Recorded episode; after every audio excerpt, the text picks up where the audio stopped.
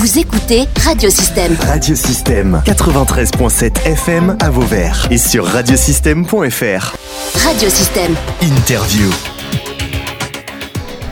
Anne Ruot est avec nous. Elle est euh, donc euh, auteur. On est en direct du salon du livre de Bouillargues.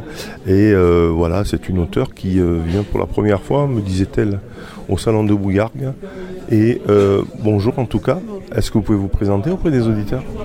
Euh, oui, bonjour, je m'appelle Anne Ruot. J'habite euh, un petit peu au nord par rapport à Bouillard, parce que j'habite dans le secteur d'Anduze. Euh, mais pas très loin, donc par conséquent, j'écris depuis très longtemps, mais je publie depuis 2018 seulement. Et là, c'est mon dernier, mon dernier récit en fait. Alors l'écriture, vous dites j'écris officiellement parce qu'on a toujours, vous avez toujours eu ça en vous, je suppose. L'écriture, ça fait partie un peu de votre vie. En fait, j'ai comment... oui, non, mais j'écris depuis, euh, depuis euh, l'enfance, euh, la prime adolescence, parce que j'ai commencé par la poésie. J'ai longtemps continué par la poésie parce que je travaillais énormément, j'avais pas le temps d'écrire des romans, des livres compliqués qui me demandaient du temps. Par contre, je les ai toujours gardés pour moi et je n'ai décidé de les publier que très très récemment.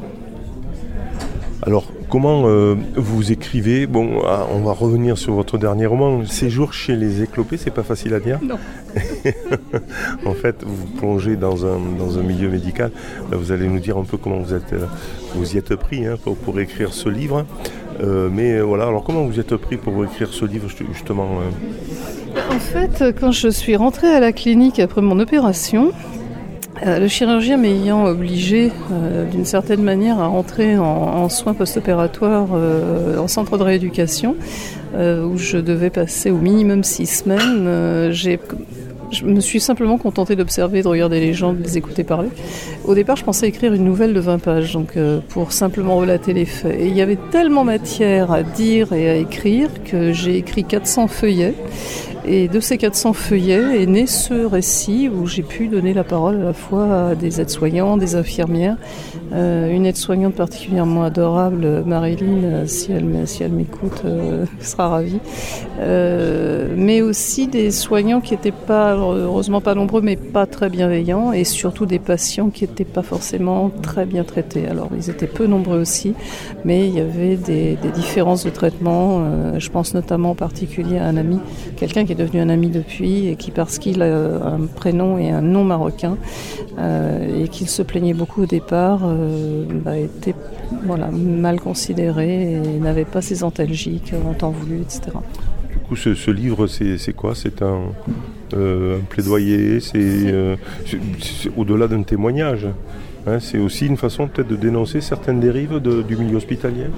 Oui et non, dans la mesure où c'est. J'ai pas voulu attaquer les soignants parce que les soignants n'y sont pour rien. C'est le système qui est responsable de toute façon. Les soignants n'ont pas le temps.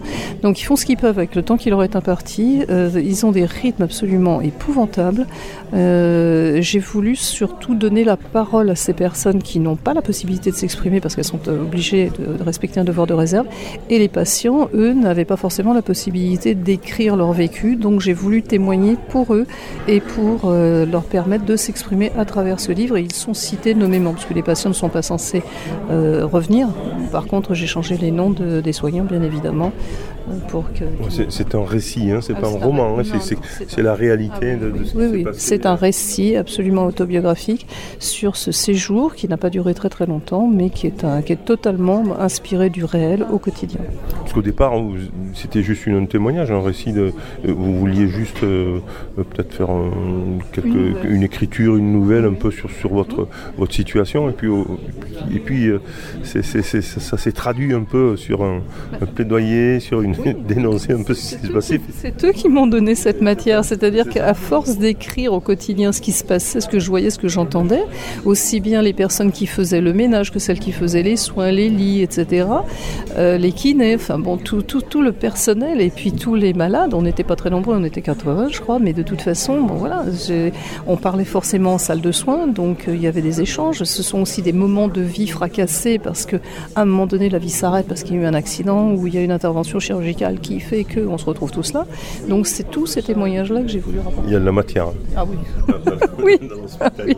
Vous pourriez faire plusieurs livres par, par, par, personnage peut-être? Oh, Non, pas par personnage, il faudrait que je, je, les creuse davantage, mais je pense que si demain je suis hospitalisée trois mois, oui, je trouverai autre chose à dire certainement, mais j'ai pas du tout voulu attaquer les soignants, les pauvres, non.